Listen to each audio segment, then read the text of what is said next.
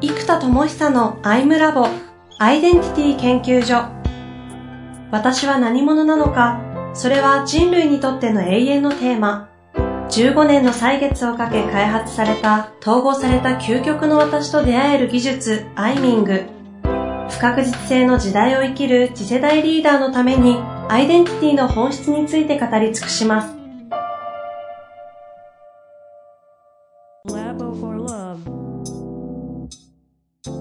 こんにちは、遠藤和樹です。生田智久のアイムラボアイデンティティ研究所。生田さん本日もよろしくお願いいたします。はい、よろしくお願いします。いや、失敗とね、成功から学ぶ、うん、して、生田さんの場合は発明につなげるということで、今日はやっていきたいと思うんですけれども。うん、ですね。あの、やっぱりね、失敗から学ぶっていうのはダントツででかいですよね。そもそも論でいくと。あの、まあ、ね、言葉としては本当に当たり前のような言葉ですが、そう。ねえ、だ今回何千万で収まったからね、僕もまだマシというか、ねもっと大きい時にやらかしたらこれも筆算じゃないですか。まあそうですね。普通の人だと4000万でも相当な打撃ですけど。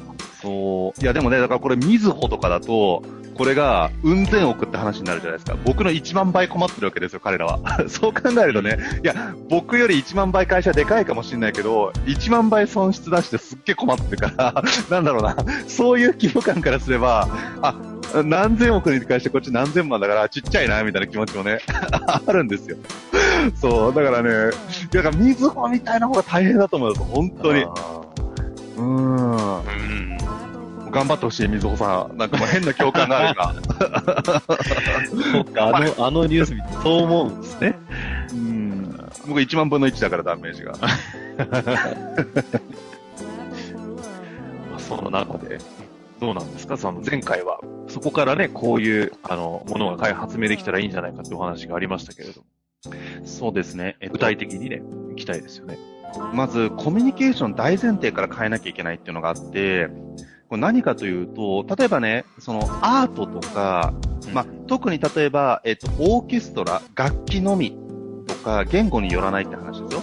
楽器のみとか、もしくは、えっと、絵っていうものは、言語を挟まないことで、あのー、世界中同じ感覚で見れるわけじゃないですか。はいはい。で、もちろん歌が入ってても、意味がわからなくってもね、こう、音楽は聴けますけども、やっぱ歌詞には意味が出てきますから、意味が分かった方がよりね、いい曲だなって思えるわけですよ。うん。でもその楽器のみの演奏だった場合に関しては言語を挟まない。で、そもそもコミュニケーションの前提が、まあ、 Slack にしても E メールにしても、テキストデータっていうのが大前提にそもそも存在しているわけですよ。はい、はい。で、そこに画像を足して保管するみたいな発想になってるじゃないですか。うん。で、やっぱり、そもそもの発想を変えなきゃいけない。つまり、視覚データが中心にあるコミュニケーションツールを発明する必要があるわけです。うん、だから言語っていうのはむしろ補足情報であって、えっと、僕が今作ろうと思ってる仕組みの一個のところ、図解とか構造的説明っていうのがベースにあって、そうすると、言語の論理っていうのを理解するのが難しいんですけど、言語っていうのは単語の翻訳さえすれば、論理構造っていうのが全部マッピングされる仕組みが作れないだろうか。とか、なるほど。つまりもうアートにしなきゃいけない。視覚データにしなきゃいけない。うん。うん。だからもはや、言語情報をどこまで極限まで削って、視覚データとして人と人がコミュニケーション取れる。うん、うん、うん。こうなると、実は今僕が作ってるアプリケーションの1個なんだけども、これでもちょっと特許の話があるからな、表に言えないこともあるんだよな、えっと、そうだなギリギリの、ギリギリまで言わなくてもいいです。ちょっと言える範囲でいきましょう。言える範囲でいくと、実はアウフヘーベンって発想を持っていくと、グローバルな社会になると象形文字に戻るって僕は思ってるんですよ。ほう。つまり、象形文字から効率化を求めて文字が誕生していき、うん、うん、その国独自の文字がどんどん発展していくわけですよね。で、もともと漢字も象形文字だし、あのー何か絵があるわけですよ。はっていうことは、言語、その言葉っていうものはもともと絵でね、あの、ヒエログリフとかああるわけなので、その、グローバル社会においてはむしろ原点である絵に戻す必要がある。で、なんで文字が必要だったかっていうと、当時はデジタルデータという概念がないので、手で書かなきゃいけない。手で書かなきゃいけないので、毎回火の絵とか、人の絵とか書いてったらマジヘビーじゃないですか。うんそうそう、人っていう漢字一文字で人が表せた方が、人の絵で毎回描いたら絵が下手だ上手いだっていうのが出ちゃうし、時間がかかるので、手書きという前提において効率化されていったのが、実は文字という形態なわけですよ。なるほどね。ほうほそう。確かに。ただ、現代人の僕らはむしろ手書きをほぼしない僕なんかもほぼしなくって、なんか、なんか銀行の書類とか、うんあ、もう超めんどくさいの。だからもう、うわ、もうやめてくれ手書きみたいなぐらい、超めんどくさいわけですよ。はいはい。で、ほとんどもデジタルデータ例えば、ね、iPhone の画面をキャプチャーします。えー、なんとかもう、あとキーボードで文字を打ちます。で、手書きということによって効率化されたわけではない。まあ、だから手書きということがほぼ、仕事の中の僕の中でほぼなくなってきている。うんうん。ということは、象形文字の可能性が改めて注目されていいであろうと。つまり手書きによる効率化がいらないから。ってなると、えっと、ちょっとどこまで言っていいかな。この辺までにしておきましょうか。この概念で聞いて面白いですよね。いや、面白い面白い。そう。で、うんこれいう発想からちょっと今、えっと、開発しているコミュニケーションツールがあります。へえ。うん。でもちょっと仕組み言っちゃうと今特許の関係とかがいやいや、ここはやめときましょう。でもね、今の考え方だけでも非常に参考になりますよね。そうなんですよ。だからこれは、前回のグローバルで、はい。言語が全く違う人同士が理解するという発想が、言語のコミュニケーションをベースに作るんじゃなくって、とか文字のコミュニケーションのベースじゃなくて、視覚的コミュニケーションとかアートですよね。のコミュニケーションが中心になっていく。となると、象形文字という方向により近づく社会になるであろうという形ですかね。うん。あ、そっかそっか。これ以上喋れないですね。そう、ちょっと仕組みの話になっちゃうとね、あのね、あのーそうなんですよ。特許も今10個ぐらい出そうとしてるから、へい AI 周りですっごいいっぱいあるんですよ。あ、これ AI とまた連動しますけどね。うん。まあちょっとじゃあ、ここは、ここの点においてはこのぐらいで留めておくと。はいはいはい。まあ、前回のね、そのベトナムの失敗と成功からのこの学び、そして発明というところで今みたいな発想もあると思うんですけど、うん。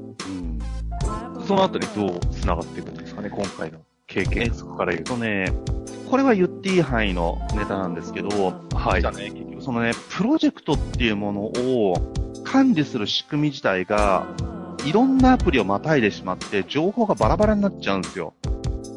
Slack、Trello や何やらみたいな意味ですか？そうそうそう、そういうこと、まさにまさにそれです。僕も Slack と Trello を使っていて、うんうんで、えっと、で、もちろんね、その、あの、API で繋いだりみたいな仕組みがもう今あるので、うん。はい。いろんなアプリケーション間が、こう、なんつうのかな？うん逆に一個一個が独立した機能をつなげる方が非常に混乱せずに使いやすいうんという側面もあって、それはそれで素晴らしいんです。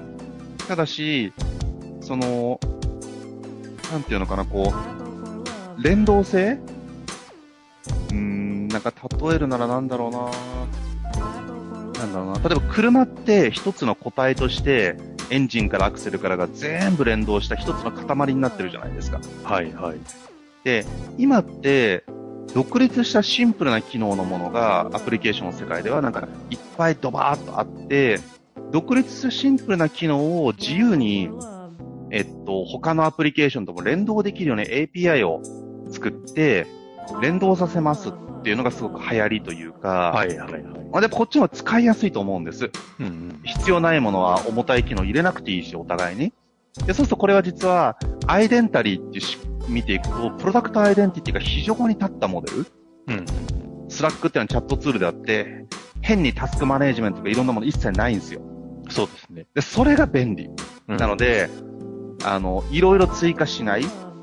で、それはすごくいい流れの一個。で、えっと、非常にアイデンタリーなプロダクトが増えてきています。はいはいはい。でこれは便利なんだけども、例えばね、あの、 Adobe とかって、あのドリームビーバーの会社とかこう買収して、アドビの中で全部入ったので、あれが超便利になったんですよね。ワンストップになったんですよ。うん。うん、フラッシュとかも全部ね、アドビが買ったからね。で、その一社がフルマネージメントして複数のアプリが連動する便利さってすごいんですよ。なんで写真サービスなんかも、昔シャッターストックってサービスを使ってたんですけど、ありましたね。そう。で、それはそれでいいんですよ。量もあんま変わんない。でも、アドビストックを使うと、ダウンロードボタンのところに、いられで開くとかってボタンがあるんですよ。はいはいはい。そうすると、ダウンロードしていられで自動的に開くってとこまでが、ワンクリックじゃないですか。えでも、シャッターストックだったら、ダウンロードボタンを押します。で、なんかダウンロードフォルダを探すんですよ。これちょっと、ここはめんどくさいフォルダー探しが。で、そのフォルダーにアクセスします。え そうね、確かに。で、アクセスしたファイルを、まあ、コピーします。いられに貼り付けます。で、貼り付けたらいられで埋め込みボタンを押しますっていう、なんかこの、5個ぐらい工数が発生するんですよね。で、これがワンクリックになる。今ってクリック4つ減らせるっていうのはもう劇的に便利なんですよ。劇的に楽です、作業が。で、これって一社の中で連動してるからそれが起きてるわけなんです。はいはい、確かでね、これがカレンダーから、例えば僕だったら戦略を書くポートフォリオのアプリケーション、ポートフォリオが作ったら戦略が決まってくるので、今度はプロジェクトレベルの戦術に入ってくるわけですよ。に。はいはいはい。で、そしたら、えっと、プロジェクト管理、で、プロジェクトになってくると今度、個々人のタスクになりますよね。じゃあ誰々さん何やってくださいってなるとタスク管理が個々人で必要です。じゃあ今度タスクを時間でカレンダーで管理するわけですよ。何月何日何やると。そうするとこの戦略マップのポートフォリオ、えープロジェクトマネージメント、まあ、ガントチャートみたいなやつなんですけど、まあちょっとガントチャートが僕はいつも使いにくいと思ってるからちょっと改造しますけど、うんプロジェクトアプリ、で、タスクアプリ、えーカレンダーっていうのがワンストップで全部連動していますと。はあはあはあ。で、かつここに、エネカラーとか、インサイトマップとか、AI とか全部連動していくので、例えば、じゃあ、この1週間あなたは、えーっと、タスクの達成率が、いつもは95%なのに、なんか50%しか達成してませんね、と。で、かつ、なんか、エネカラーを見ていくと、バイオリズムチェッカーでチェックできるんですね。なんか、3日前ぐらいに気が落ちてるっていうのを言っていて、でもあなたの性格上気が落ちるとこうなるから、やっぱ黄色だったら怠惰になるし、赤だったら怒りになっちゃうわけですよ。で赤が強い人だったら、何かに怒りが出ちゃって、もやもやしちゃって頑張れないんじゃないですかって言えるし、黄色だったらいろいろもうめんどくさくなっちゃってません？って言えるわけですよ。じゃあそこに対して、えっ、と、過去の、えっ、と、ストーリーを、例えば Facebook と連動すれば、写真とかいろんなやつも連動できるわけだから、それ API で持ってくれるわけです。うん。Facebook を見ていくと、過去あなたのエネルギーが上がってる時の投稿にはどうもこういう傾向がありますよと。だからこういう行為はあなたにとって有効なんじゃないですか？って出てると、うん確かに俺なんかもう旅行の写真載せてる時超元気みたいな、じゃあ旅行行ってはどうでしょうか？みたいな風に、こうアドバイスができるみたいな、これがこう仕事とプライベートやエネルギーっていうのがどんどんアイデンタリーな時代になると、エネルギーと仕事の連動性がむちゃくちゃ重要になるんですよ。うん。エネルギーが上がってればクオリティが高いし、エネルギーが下がるとできなくなる。この辺をちゃんと全部連動するワンストップの仕組みが出来上がってくると、あの、激アツだなと思って。アドビがそのデザインみたいなところの全てのソフトをこう、包括してるかのように、ナレッジワークにおけるアドビみたいなところをやろうとしてるってことですよね。そうです。なんで、ジニアムっていうコンセプトで、ジン、アイ、アムで、自己統合、統合的実現っていうものを支援するソリューションを今作ってるんですよね。その統合っていうのが、その精神性の統合のみならず、世の中のことを具現化するってところまでどうするってことですよね。そうです。内と外の統合。はあうん。いや、なる。一人でやってるもんな。あと、要は、クリ、 Adobe の Creative Cloud ですよね。それの、そうですなんだ、まさにそこか。パフォーマンス版みたいな感じですね。ああ、でも確かにそうね、 Slack Trello やって、ガントチャートの連動できないしな、みたいな。あるね、確かに。それうんただ今はその専門アプリ同士は API でつなげば使えるので、あのーそうやってなんていうのかな、うまく連動し合うことがすごく上手になってるんで、うん、それで結構十分だったり、逆に下手になんかボタンが多くて迷わないので、すっごいやっぱユーザーの学習コストが低いっていうのはむっちゃ大事なんですよ。確かうん、だからイラレとかフォトショップとかって学習コストが高いじゃないですか。に。うんうん。アドビの製品。だからそれはプロ向けなので、だから多分ナレッジワーカーのプロ向けだと思うんですよ、僕の作るアプリ。確かに、そうね。ハマってきた人たちが一気にそれでブレイクするし、するし。そう。リーダーとかマネージャーとか複数の情報を連動して意思決定をしなきゃいけない人たち。アドビやないですか、まさに。うんそうでただこれがこれから独立する人が増えていく社会とか、工業が増えていくと、なんかリーダーっていうのがもう個人事業主である時点でその人がリーダーだから、実はむちゃくちゃ増えるんですよ、そういう人が。フリー、まあデザイナーとかね。うん。クリエイティブの、彼、あのグループ、集団ってそうですよね。ほとんどフリーランスとか個人事業主ですけど、それの、まさに個人事業主ビジネス版たちが出てくるので、そうなんですよ。はだからそのポジションはマネーフォワードとかが、すごい使いやすくって広がってるわけですよね。あ。はい企業で会計やる人が死ぬほど増えてくるから、これから。なんでポジショニングとしては、もうむっちゃいいと思うんですよ、マネーフォワード。う。うんん。だからそれがもっと意思決定とか、えっ、と、難易度が高くなってくると、つまりアプリケーションの知識ではなくって、マネージメント研修とか、そっち側の知識が必要になってくるわけですよね。経験値が。